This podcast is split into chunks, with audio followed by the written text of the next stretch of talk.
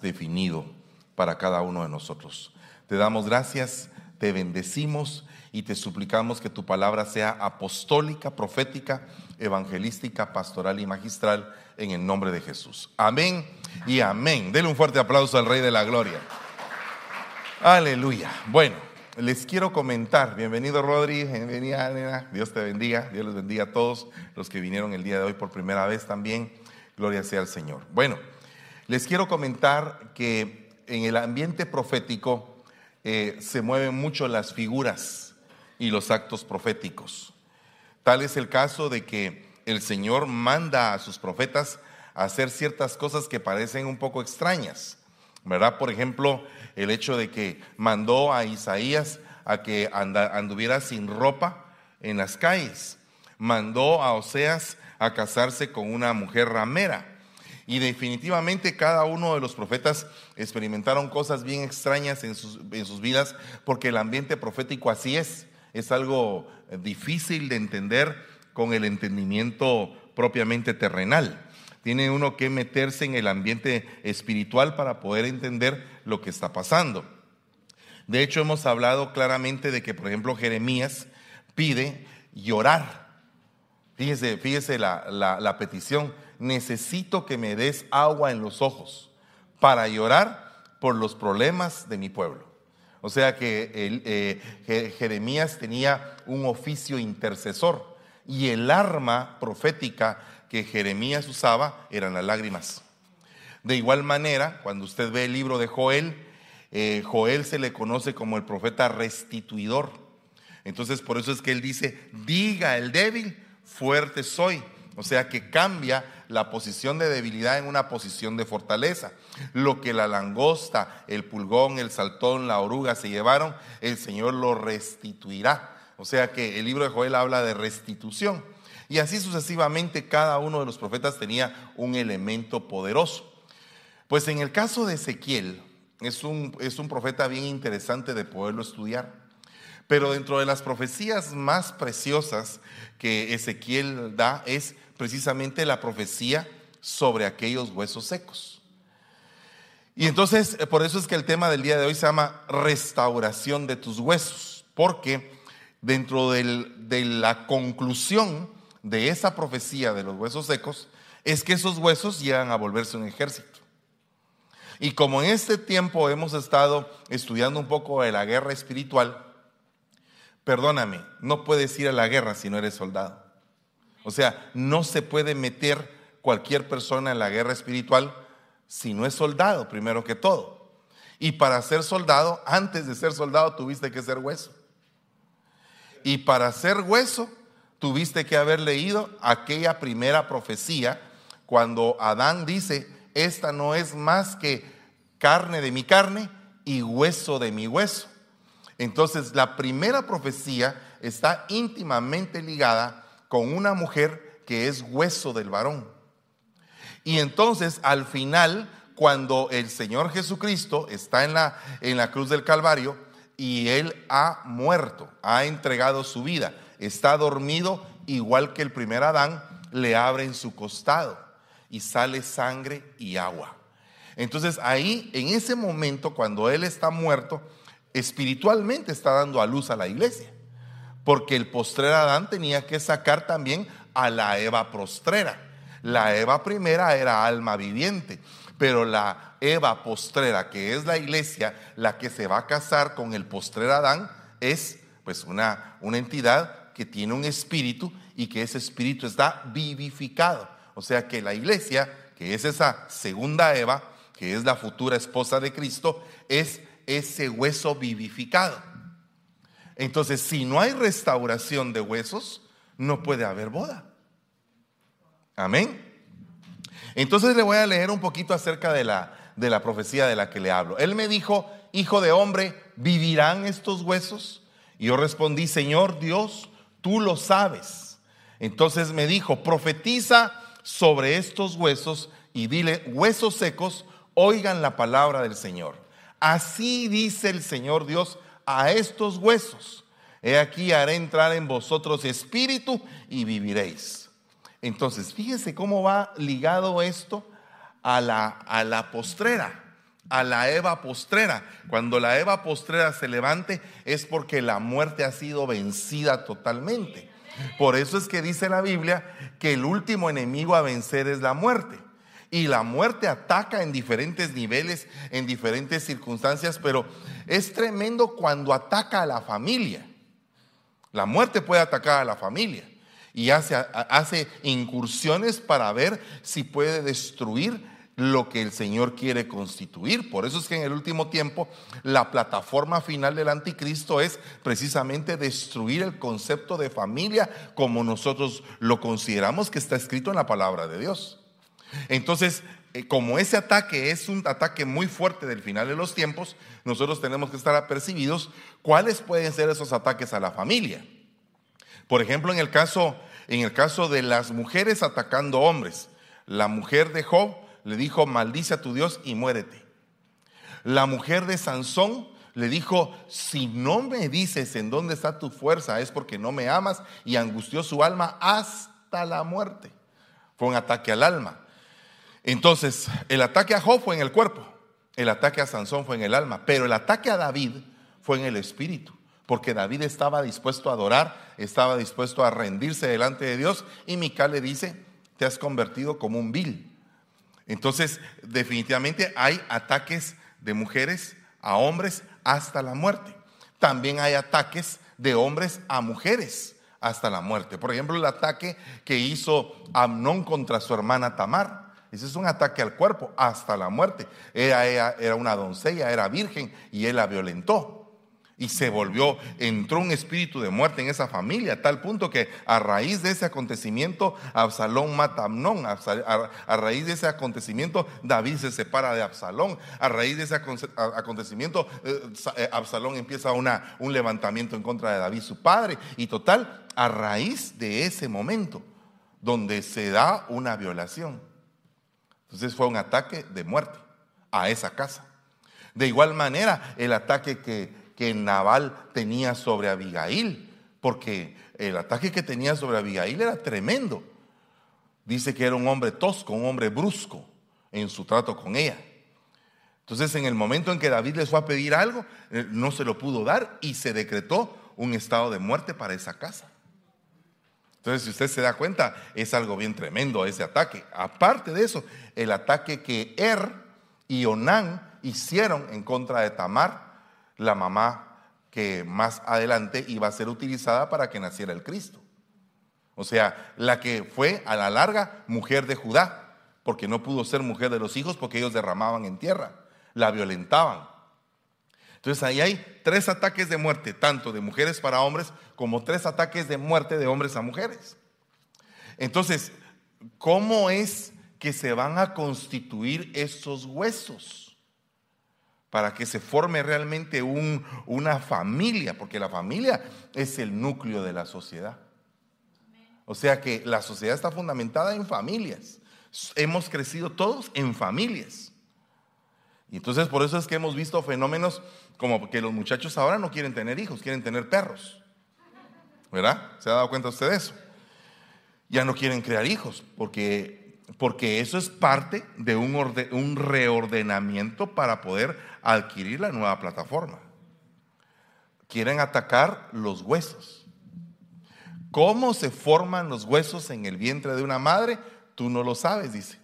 De igual manera, no sabes cómo se ejecuta la obra de Dios. O sea que la obra de Dios es comparada con los huesos en los vientres. Entonces aquí es algo bien tremendo porque hay que estudiarlo. Mire, mire lo que dice acá. Y pondré tendones sobre sus huesos y haré crecer carne sobre vosotros. Y os cubriré de piel y pondré mi espíritu en vosotros y viviréis y sabréis que yo soy el Señor. Profeticé pues, dice Ezequiel, como me fue mandado. Y mientras yo profetizaba hubo un ruido y luego un estremecimiento y los huesos se empezaron a juntar hueso con hueso. Fíjese que la médula ósea eh, puede servir en algún momento para tratamientos del cáncer. O sea que la médula ósea habría que estudiarla y sacar un parámetro bíblico de lo que representa esa médula ósea. ¿Y por qué es que eh, parte de los glóbulos rojos y de la sangre están en la profundidad de los huesos? Miré y he aquí dice, había tendones sobre ellos, creció la carne, la piel los cubrió, pero no había espíritu en ellos. Fíjese que esto es un detalle muy importante. Porque pueden haber huesos, puede haber estructura, pero no puede haber espíritu. O saber que espíritu es el que va a estar gobernando a esos huesos. Porque si los huesos son receptores de espíritus, son la caja del espíritu, entonces, ¿qué espíritu es el que habita en esos huesos? Puede ser el espíritu de Cristo, alabado sea Dios, pero podría ser un espíritu contrario al de Cristo podría ser un espíritu inmundo. Dice, dice que el espíritu inmundo cuando sale, cuando hay una liberación, va y cuando no encuentra casa y regresa a su casa y la ve barrida y limpiada, dice voy a traer a siete peores que yo y habitan esa casa. Siete espíritus peores que el que estaba antes. Pero esa casa solo quedó barrida y limpiada, pero no llegó a la llenura. Entonces, el punto es que no solamente se trata de liberar, se trata de que la persona, después de ser libre, sea llenada. Tiene que ser llenada de la palabra, tiene que ser llenada de adoración, de la alabanza, del espíritu de la adoración, tiene que ser llenada de los diferentes dones, tratamientos, unciones e imparticiones que el Señor deja puesto en su palabra. Por ejemplo, el don de fe, ¿verdad? Tendría que ser una de las llenuras tendría que ser el amor, podría ser otra llenura. La gracia puede ser otra llenura. El poder puede ser otra llenura. Dice que Esteban estaba lleno de gracia, de poder, de fe, del Espíritu de Dios. O sea que Esteban tenía llenuras. Una casa llena no la puede ocupar nadie. Una casa vacía sí la pueden ocupar. Entonces, ¿en dónde se albergan los espíritus? Pueden en algún momento albergarse en el tuétano de los huesos. Entonces la persona se empieza a enfermar. Por ejemplo, un espíritu de amargura ataca los huesos. ¿Verdad? Entonces, dice la Biblia, Proverbios 3:5, confía en el Señor con todo tu corazón y no te apoyes en lo que sabes. Eh, ¿Por qué dice que no te apoyes en tu entendimiento? Porque ese entendimiento a la vez tiene que cambiar. Tu entendimiento tiene que evolucionar. Yo no sé si tú estás pensando como cuando tenías 15 años, pero supongo yo que dejaste de pensar así y empezaste a pensar de una manera diferente. Fue evolucionando ese entendimiento. Pero no solamente eso, hay gente que llega a una iglesia, pero oye la palabra, pero no la captura en su entendimiento. Entonces, a pesar de que tienen muchos años, ellos siguen siendo niños. Ellos siguen siendo todavía personas que no tienen un crecimiento adecuado, enanos espirituales. O sea que eh, se nos va a demandar la palabra que se nos entrega a todos. Y se nos va a demandar un crecimiento. Entonces dice Pablo, tengo que dejar las cosas de niño porque si sigo entrando en que soy un niño, en que soy un niño espiritual y nunca avanzo, no crezco. Por lo tanto, no hay frutos. Por lo tanto, si no hay frutos, me echan al fuego. ¿Por qué? Porque va a venir el hacha sobre mí porque no doy frutos. Entonces dice, reconócele al Señor en todos tus caminos y Él enderezará tus sendas. No seas sabio a tus propios ojos. Teme al Señor y apártate del mal. Aquí hay tres, tres también dimensiones. No ser sabio a los propios ojos, la primera. Temer al Señor, la segunda, y apartarse del mal, la tercera. Entonces, no te confíes en lo que ves a simple vista, sino que escudriña hasta donde puedas. Y eso es una de las cosas más difíciles, diría yo, que a uno le toca y uno tiene que pedirle mucha ayuda al Señor para que venga el espíritu del discernimiento, que a la vez de ser un espíritu de discernimiento también es un don, uno de los dones proféticos, porque hay varios dones proféticos. Está el don de sabiduría, el don de profecía, el don de lenguas, el don de interpretación de lenguas, el don de discernimiento de espíritus. Entonces, uno cuando habla con una persona puede estarle discerniendo qué es lo que esa persona tiene, cuál es el problema que trae. ¿Por qué es que está tan cargada? ¿Por qué está amargada? ¿Por qué, eh, cambia los eh, temperamentos de un día a otro? Un día está contenta, otro día está enojada, otro día está triste, otro día está amargada, otro día está dulce. ¿Qué, qué pasó? ¿Cuál es el problema? ¿Es un problema hormonal? Puede ser, pero también puede ser algo regido por algún tipo de espíritus. Entonces hay que ver qué es lo que está pasando. Entonces dice acá que cuando tú haces eso, eso que te acabo de leer, de Proverbios 3, del 5 al 7, va a suceder un fenómeno. El fenómeno es que va a haber sanidad para tu carne y refrigerio. Diga conmigo refrigerio. Esa es como que una palabra especial el día de hoy. Refrigerio para tus huesos. Y entonces cuando haya ese refrigerio, vas a honrar al Señor con todos tus bienes y con las primicias de todos tus frutos. Fíjese que una cosa es consecuencia de la otra. Una persona da en la iglesia, pero no sabe ni por qué está dando muchas veces. Una persona da en automático y por eso es que no da bien. O sea, la ofrenda y el diezmo, la gente lo ve en automático, pero no sabe qué es lo que está pasando detrás de todo eso. Parte de lo que está pasando es que tienes que honrar al Señor. Pero para haber honrado al Señor tiene que haber sucedido antes que hubiera un refrigerio, una impartición de refrigerio para tus huesos. Entonces dice acá, entonces tus graneros se llenarán con abundancia y tus lagares rebostarán de mosto. ¿Qué significa esto? Que cuando tú das una primicia, como consecuencia de la siembra que das, tiene que venir una cosecha. Tiene que venir algo que sucede. O sea, Tú no puedes venir a hacer, a pasar el día aquí. Perdóname, el día domingo no es día de cafetería. Amén. Es día de venir a escuchar del Señor. La cafetería viene después. Pero no podemos poner la cafetería como prioridad. Ah, voy a llegar a la iglesia para no cocinar en mi casa. Voy a comprar en la iglesia la comida. Perdóname, estás, estás muy mal si estás pensando así. La iglesia no es la cafetería. La iglesia es la comida espiritual primero que todo. Amén. Ya después si nos queremos ir a comer un taco, pues será lo mejor. Pero, pero eh, si no te lo quieres comer aquí, puedes irlo a comer en otra parte. Pero no dejes de comer lo más importante. Lo más importante que es la palabra de Dios. Amén. Entonces esa palabra, cuando uno va al, hebreo, esa palabra significa humedad, refresco, bebida, refrigerio, irrigar. Cuando dice será refrigerio, será una bebida para tus huesos, será algo rico poder. Yo no sé cuántos de ustedes empiezan a sentir el deleite de oír la palabra de Dios. Pero cuando uno sale dice, ¡ala, qué rico estuvo! ¡Qué bendición! ¡Qué bendición de mensaje! ¿Por qué? Porque se están refrigerando, le están dando riego a tus huesos, estás aprendiendo. Amén. Tu vida espiritual no puede ser igual. Imagínate solamente los que comen una comida a la semana. ¿Cómo podrían estar? Bien delgados. Yo no soy de ese equipo, lamentablemente. Pero, pero cuando estamos comiendo solamente una vez a la semana comida espiritual, nos desnutrimos.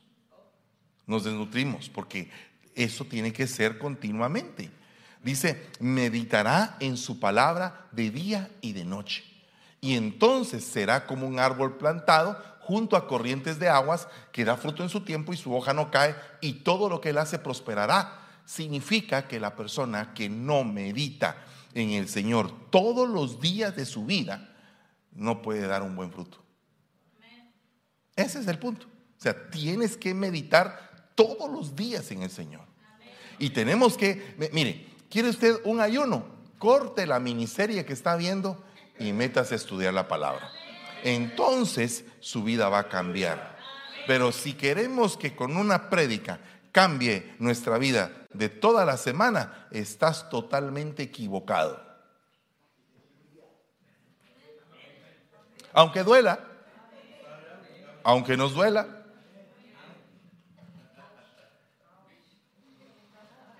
¿O no? ¿Verdad que duele? Sí, a todos nos duele. La verdad nos duele a todos. Cuando, cuando es una verdad que va dirigida a nosotros. Porque muchas veces nosotros pretendemos que hayan cambios extraordinarios y que el Señor haga milagros, prodigios y maravillas, porque estamos en la posición de recibir, pero no estamos nunca, nunca en la posición de dar. Entonces una persona que solo recibe y recibe y recibe y recibe, Dios mío, ¿cuántos años llevas de estar recibiendo palabra? Ya deberías de ser doctor, dice la palabra de Dios. Algunos de ustedes ya deberían de ser doctores, ya deberían de ser esto en la palabra, ya deberían de ser especialistas, pero tengo que volverles a dar leche espiritual. ¿Por qué? Porque no avanzan ni pasan del kindergarten espiritual. Amén. Bueno, esa es la parte de la exhortación. Vamos con lo siguiente. Oiga lo que dice. En aquel día se dirá, una viña de vino de ella cantada. Yo el Señor soy su guardador. A cada momento la riego para que nadie la dañe. De noche y de día la guardo. Entonces, fíjese que la viña va ligada a dos cosas. Va ligada al Señor y va ligada a la esposa. ¿O no? ¿Verdad? Mire, el Señor dice, yo soy la vid y ustedes son los pámpanos. O sea que somos parte de esa vid. Separados de mí nada podéis hacer, ¿verdad? Y después dice que tu mujer sea como fecunda vid al fondo de tu casa. Ah, qué bonito, ¿verdad? Cómo se oye de poético y qué alegre. Pero ¿será que es la realidad? Porque si es una vid, de la vid se extrae el vino el vino representa el gozo. ¿Se recuerda usted que en las bodas de Caná se había terminado el vino? Y se estaba apagando el gozo. Y que el maestresala dijo que el vino postrero iba a ser mejor o fue mejor que el primero. ¿Se recuerda usted ese milagro hermoso? O sea que la vid, el vino y el gozo van de la mano. O sea, una mujer amargada en el fondo de la casa amarga toda la casa hijos amargados, esposo amargado, todo amargado. ¿Por qué? Porque la mujer lo que está sacando es amargura. O sea que en lugar de una vid hay un cactus al fondo de la casa, lleno de espinas. Perdón, el, el mensaje posiblemente esté tóxico o sanador. Depende de cómo usted lo vea. O sanador o tóxico. Sanador, yo diría que sanador. Pero entonces el punto es, el problema es cuando no hay gozo. Cuando no hay gozo en la casa, inmediatamente la falta de gozo va ligada a enfermedades de los huesos. Cuando una persona ha sido atacada en su, en su gozo por mucho tiempo, puede ser que padezca de una enfermedad de los huesos. Yo tengo el estudio. Científicos alemanes hicieron ese estudio donde aparece que la amargura ataca directamente los huesos. Entonces, en algún momento te amargaste. Bueno, cambia, sal de esa raíz de amargura, rómpela con un hacha con un H espiritual y di yo renuncio a esa amargura, sea al primer año de vida, al segundo, al tercero, al séptimo año de vida, al noveno, al onceavo. Yo no sé qué pasó en tu vida, pero todos llevamos una hoja de vida, que esa hoja de vida aparece en nuestros traumas. Perdone, ninguno hay en esta tierra que no sea traumado. Así que si yo le digo a usted, usted está traumado, no le estoy diciendo ninguna ofensa. Usted puede decirme lo mismo de mí. En algún lugar nos hirieron, porque la palabra trauma significa herida. Entonces, cuando a usted le digan, ¿usted está traumado? Sí, dígame de qué. ¿Qué es lo que usted ve? ¿Cuál es la herida que usted me ve? ¿Verdad? No sé si usted en algún momento hizo aquel examen psicológico del bendito árbol, ¿va? Cuando hizo usted su árbol, ¿cómo lo hizo? Dibuje un árbol. Ahí le, le dijo la maestra, usted no sabe que le estaban diciendo cómo estaba su árbol. Y su árbol fue que usted lo pintó, tal vez usted hizo un árbol así bien bonito, redondito, y usted le estaba poniendo manzanitas y todo, y todo estaba bien, hasta que de pronto le pone en medio del tronco un gran hoyo. Entonces el psicólogo dice, ese hoyo fue una herida que te hicieron que estaba arruinando los, las manzanitas que estabas poniendo alrededor. No sé cuántos de ustedes les pusieron a dibujar a su familia. Ah, ese es otro trauma. Ese es traumante, hermano. Ese es traumante. Algunos niños ponen a la mamá gigante, así, una mamá, una mamá grandota, ¿verdad? Una mamá grandotototota y un papá minúsculo. Y todavía le preguntan, ¿y quién manda en tu casa, mi hijo? Perdone, es obvio. Casi que podríamos hacer ese estudio con los niños de aquí. ¿Verdad? Eh, eh, en otra, en otra, eh, mamá, papá juntos, iguales de tamaño, la hija grande a la par de ellos. Y el hijo chiquito, lejos en otra esquina de la hoja, abandonado. En otras, dibuja a su familia, mamá, abuela y el papá por ningún lado invisible el papá. No apareció. Entonces, a veces uno declara con lo que uno escribe, con lo que uno habla, con lo que uno expresa con su cuerpo, con cómo está su rostro, expresa lo que le está pasando. A veces por mucho que la gente quiera disfrazar, saben que viene bravo el hermano. Así que, que hasta para hablar tiene que tragar saliva para entonarse. uno, dos, uno, dos. Gloria a Dios, gloria a Dios.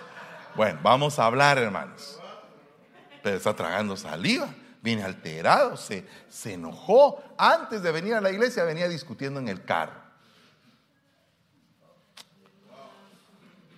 Y yo que le vengo a hablar de que usted tiene que tener sus huesos bien regados.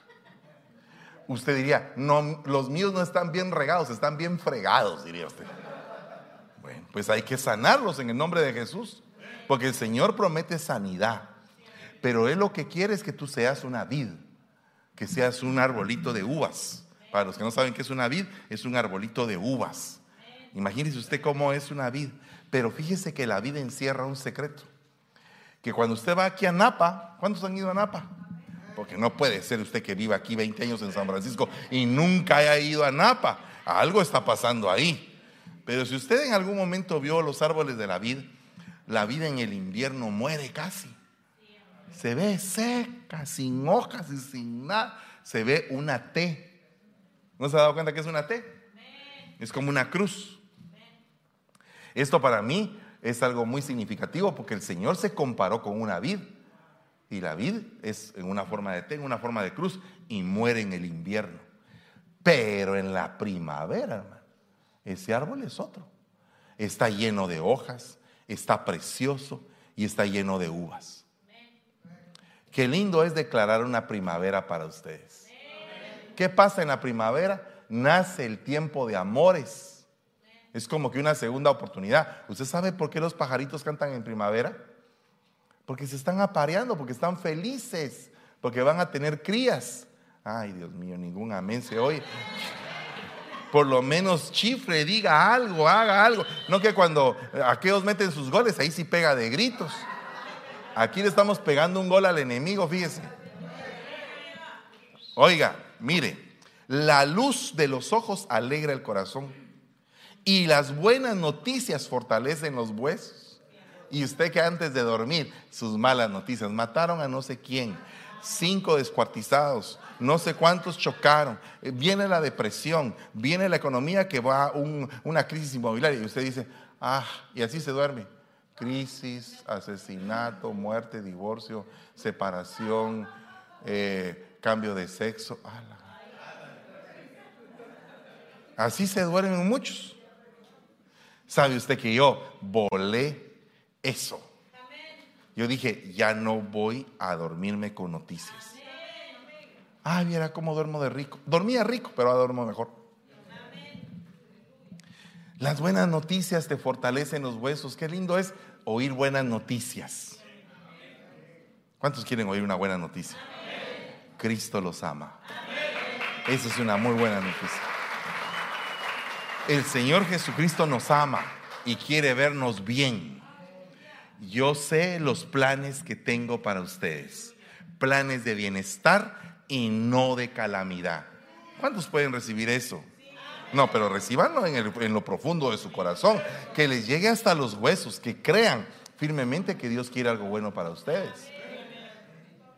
Mire, cuando el barco se está hundiendo, ¿cuántos sienten que el barco se les hunde? Usted no a veces ha sentido usted que va en la vida con un sucayuco de aquellos. Usted no conoce, pero yo sí conozco porque de ahí soy, eh, del lago de Atitlán. Ahí hay unos cayucos hechos de tablas. Yo no sé cómo hacen para que no se hundan esos cayucos. Pero ahí está aquel pescando en la mañana con su cayuquito. ¡Hala, qué rico, ¿verdad? Pero a veces el, el viento que sopla ahí les agarra los cayucos y aquel está en su lancha que siente que no llega a la orilla. Bueno, cuando sientes que tu barco, que el barco de tu vida se está hundiendo, mire, yo, a mí me trajeron un ancla de Mickey Mouse de allá de, no sé dónde me lo trajo la Génesis. Mire, pues ese es el ancla de Mickey Mouse. Pero el ancla de Dios está en el libro de Hebreos. Y el ancla de Dios dice, Dios es imposible que mienta. Y Dios siempre cumple lo que promete. Entonces, cuando tú estés pasando por la situación que la cosa no se aguanta, recuérdate de esas dos cosas.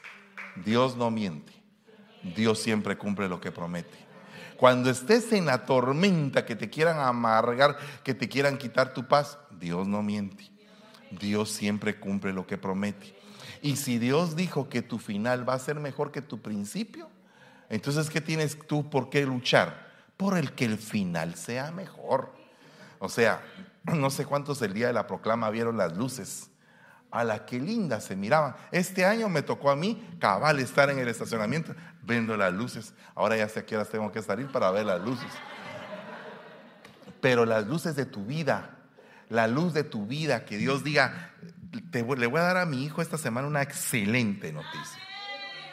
¿Y sabe cuál es la excelente noticia que Dios dijo el día del aniversario de la iglesia? Que hay tres meses de esperanza. De esperanza. ¿Cuántos tienen esperanza? Mire, la esperanza no avergüenza. Tengo esperanza de que las cosas se arreglen. Tengo esperanza de que las cosas cambien. Tengo esperanza, tengo esperanza. Cuando tú tienes esperanza, esa esperanza está alimentándose, alimentándose por tu fe. Entonces hay momentos en que la fe, wow, Dios mío, sentís que la cosa está delicada. ¿Sabes por qué? Porque la fe habita en el corazón del hombre.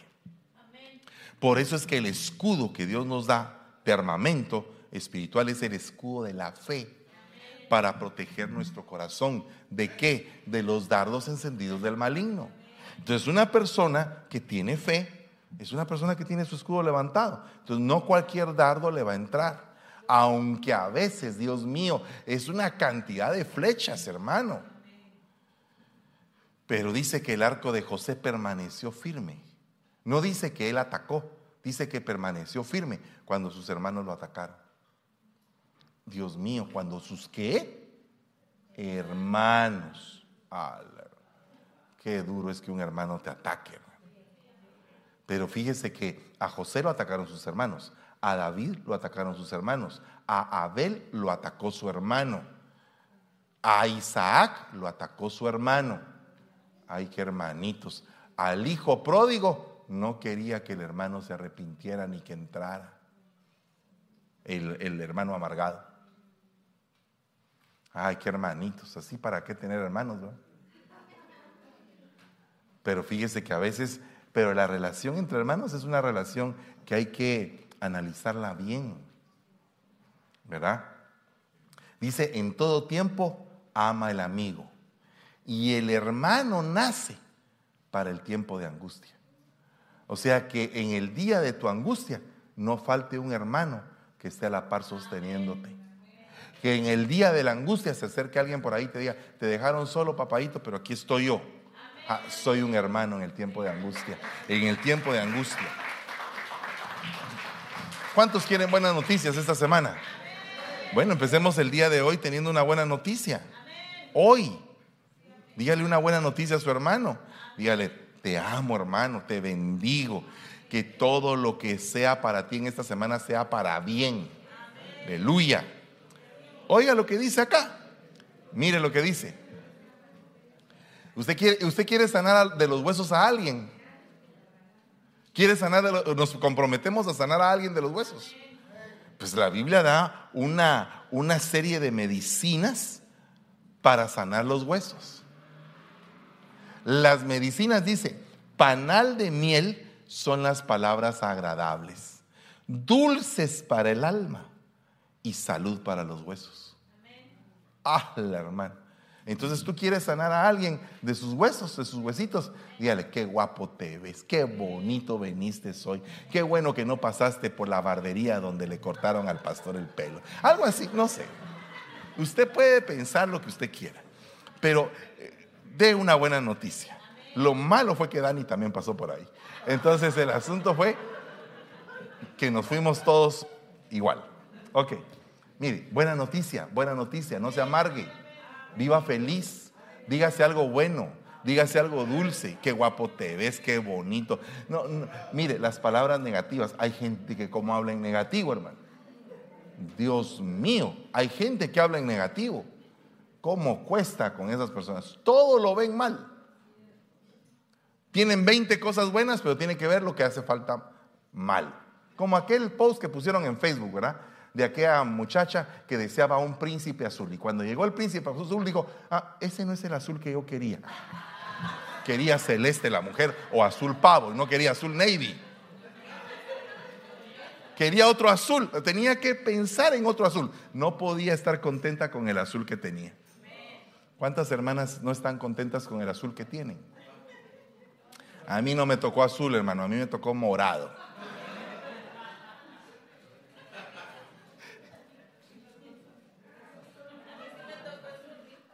¿A cuántas les tocó azul? A, ti te tocó azul, mira. Grande, hermoso y azul. Gloria a Dios. ¿Cuántos vinieron de azul hoy?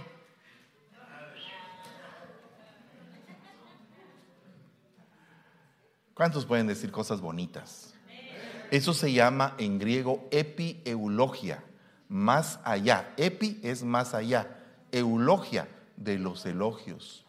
O sea, no que solamente sea un elogio, que no sea un solamente decir, sino que sea un sentir. Que realmente nos apropiemos de un lenguaje que ayude a edificar, a levantar, a, exhortar incluso a los demás con palabras agradables. Amén. Oiga lo que dice aquí, Isaías 58, 11. El Señor te guiará continuamente. ¿Cuántos quieren eso? ¿De verdad? ¿Por dónde me voy, Señor? Cruza a la derecha. Vete por la izquierda. Camina recto. ¿Cuántos están dispuestos a hacer eso? Mire, para poder dejar que el Señor te guíe continuamente, tienes que tener un receptor. ¿Cuál sería el receptor aquí? Obediencia. El que es obediencia, el que tiene obediencia, puede ser guiado. El que no tiene obediencia no puede ser guiado por favor váyase por aquí. No, no, yo me quiero ir por allá. Pero por aquí es bueno, hombre. Siga por aquí. ¿Verdad?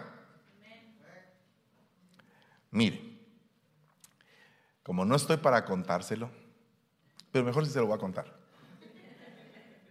Mire pues, fíjese. Eh, yo no sé si usted ha considerado a la gente que se divorcia.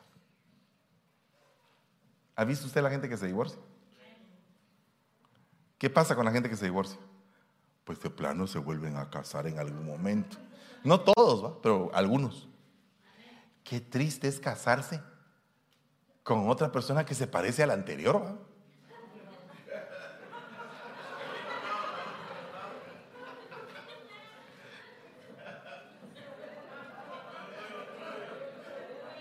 ¿O no?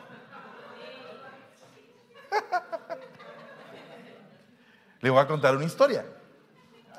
Una historia, una historia de alguien que yo conocí. Bueno, que conozco. Se casó cinco veces. Y todos se parecían, fíjese usted. Ya cuando iba por el cuarto yo decía, es que la que tiene el mal gusto eres tú. O eres tú la que tiene el clavo. ¿Verdad? Porque fíjese que Hace, hace muchos años leí un libro de John Maxwell y en ese libro decía, si Bob tiene problemas con Luis, con María, José, Pedrito y Arturo, el problema es Bob.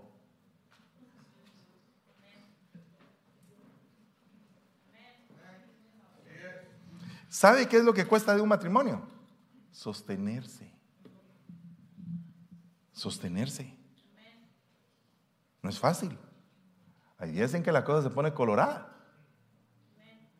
Pero ¿qué tenemos que hacer? Desbaratarlo todo, tiremos y todo. O aguantar y afirmar nuestro rostro, soportar, soportar, soportar, soportar. ¿Qué dice la Biblia? ¿Qué dice la Biblia? No lo que dice Fernando, ¿qué dice el Señor? Si usted es el pastor, ¿qué aconsejaría?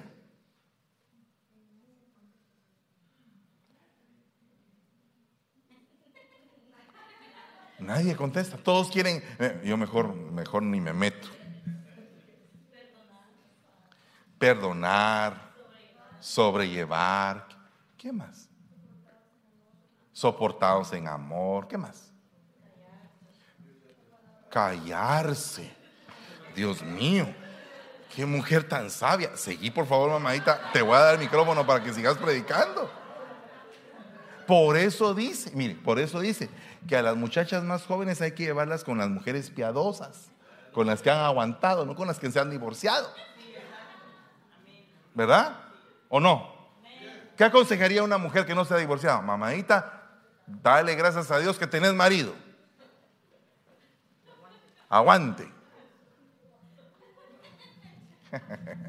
¿Qué diría la que se divorció? Ya te tardaste mucho. ¿O no?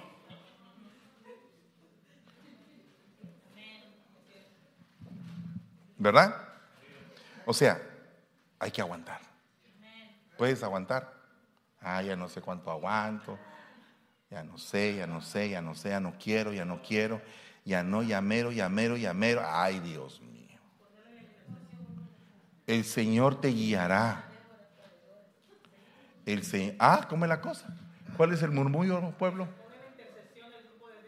Que se ponga en intercesión el grupo de Déboras. No solo el grupo de Déboras, toda la iglesia intercediendo. Es que mira, ¿sos abeja? ¿Para qué sos abeja? Ah, para dar miel. Ok, bueno, que se les quede eso. Saciará tu deseo en los lugares áridos. O sea que cuando estés pasando el desierto, el Señor va a ser tu sustento. Amén. ¿Cuántos han probado eso? Que el Señor es tu sustento. Pero, pero no es, el Señor no es ayuno intermitente. Hoy estoy con el Señor porque tengo clavos. Mañana ya no estoy porque ya se arregló todo. No. Así no es el Señor. O sea, tú no puedes tener con el Señor una relación intermitente. Tienes que tener una relación fuerte. Ok, dice, dará vigor a tus huesos. Serás como un huerto regado. Imagínate esa promesa. Y como manantial cuyas aguas nunca van a faltar. Él dará vigor a tus huesos. ¿Cuántos tienen vigor en sus huesos? A la mira, hermano, yo he visto algunos viejitos que uno los, los toca. El viejito así todo pasita, pero fibra el hombre.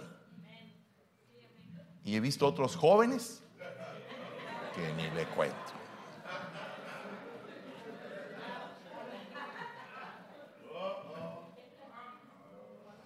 Que tengas vigor en tus huesos.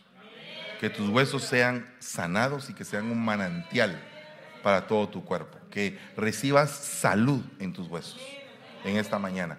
Que el Señor se convierta para ti en tu fuente, en tu pozo, en tu río, en el lugar donde te nutres. Que salgas adelante, que te levantes. Porque mira, ¿te recuerdas de los huesos secos? ¿verdad? Puro polvo eran. Y alguno dirá, ay hermano, fíjese que yo sí tengo problemas en los huesos. A cierta edad a uno le duelen los huesos. La misma Biblia lo dice, ¿verdad? hay tiempo en que se te va a caer el pelo, dice. Y los dientes también. Y los huesos te tronarán, dice la Por si quería oír una buena noticia, por favor, eso, eso, bórrelo por el momento. Mejor me quedo con este versículo. Porque cuando uno es joven, puchica, uno habla del gimnasio y de eso. Ya siendo uno joven y no hablar del gimnasio, sí está raro, hermano. Pero ya uno de viejo habla de la pastilla del colesterol, de, del azúcar, de otras cosas. O sea, cambia uno su plática incluso con el tiempo. Ah, yo todavía huelo perfume, vos. yo todavía me echo perfume. Mire, tremendo. Aleluya. ¿Cuántos quieren realmente tener salud hoy? Yo le pido al Señor que, que haya salud en la pareja, que haya salud.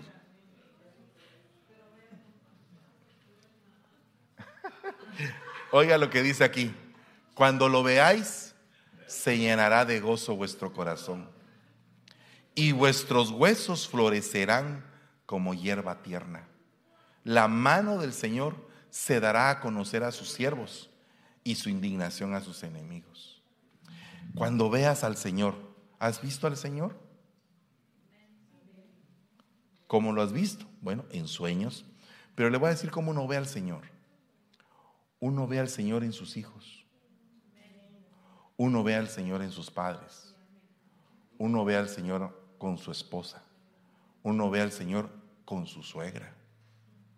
Ahí no muchito, hermano. No, sí, también. También ahí uno ve al Señor. Tal vez en la faceta de exhortación, pero uno lo ve. ¿No? Aunque usted no lo crea. Porque uno ve al Señor, porque dice que el Señor se comunica con nosotros de diferentes maneras y de diferentes formas. ¿O no? ¿No se ha encontrado usted con, con alguien que lo exhorte de parte del Señor? El Señor usa vasos extraños. Un día allá en Guatemala iba en un bus así, como allá en Guatemala los buses así van bien llenos, ¿verdad? Y entonces se sentó un eh, hermano así con su corbata roja y todo, y su traje bien adecuado, y la Biblia aquí a la par. Y entonces en eso entró un bolito, uno bien borracho, así, y se sentó a la par del hermano. Y le decía al bolito, vos no dices más, ¿verdad? Y el hermano casi que le agarra la chiripiolca, porque quien le estaba hablando era el Señor, no era el bolo. Pero estaba usando al bolo. Que no te encuentres con un bolo así. Mejor diezma. ¿O no? ¿O no? Yo también me encontré con un bolo. Hace muchos años estaba, había una pastelería allá cerca de mi casa que se llamaba la pastelería Patsy. Y me recuerdo que no sé quién cumplía años en mi casa, no sé quién era. Y entonces había, siempre había un pastel de fresas con crema, así, con, bien rico, el de la pastelería Patsy. Entonces vamos a traer a la pastelería Patsy el, el, pastelito, valga la redundancia. Y me fui. Y estaba yo ahí cuando en eso entró un bolo, mira, que ayúdame, que aquí, que allá. Entonces yo le empecé a hablar de Cristo. En eso me dijo, me voy a convertir si me decís que dice Filipenses 4:13.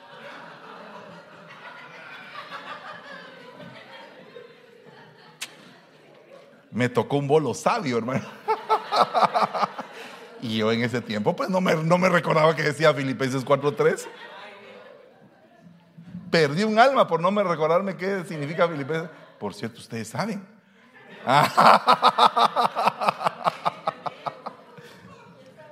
Dice, todo lo puedo en Cristo, que me fortalece. Puedes, lo puedes todo en Cristo. Tienes que tener fe aunque eh, que este problema que estás pasando va a terminar. Amén. Ponte de pie en el nombre de Jesús. Vamos a orar. Todos los que necesiten salud para sus huesos, todos los que necesiten hoy un río. Ay, qué lindo. Gloria a Dios. Vamos a orar primero y después vamos a presentar a Emma Sofía Rivas la hija de Dani y de Gretel. Amén. Gloria a Dios. Bueno, cierre sus ojitos, vamos a orar. Padre, en esta mañana te damos gracias. Bendecimos tu palabra y bendecimos este regalo que nos das, este rema precioso de la sanidad para nuestros huesos. Necesitamos ser sanados, Señor. Permite, Padre, que durante el día vayamos avanzando en este tema y que vayamos recibiendo esa sanidad que necesitamos. Señor, declaro sanidad sobre todos los que han sido atacados por la amargura, por la ira, por el celo, por el enojo, por la insensatez. Te ruego, Señor, que cualquier cosa que haya quitado el gozo sea obstruida, Señor, de nuestras vidas. Permite, Padre, que alcancemos en el nombre de Jesús las bendiciones, las cuales están prometidas por medio de tu palabra que podemos alcanzar. Y no permitas que esta tormenta que podamos estar viviendo sea como el motivo para que el enemigo se enseñoree de nosotros. Te damos gracias por el templo que viene, Señor. Te ruego, Señor, que ese edificio sea un lugar de adoración, de alabanza, de ensanchamiento, Señor, y de un alcance para poder llegar hasta las almas más necesitadas. En el nombre de Jesús. Te damos gracias y te bendecimos, Señor. Amén y amén. Denle un fuerte aplauso al Rey de la Gloria. Una palabra que a mi corazón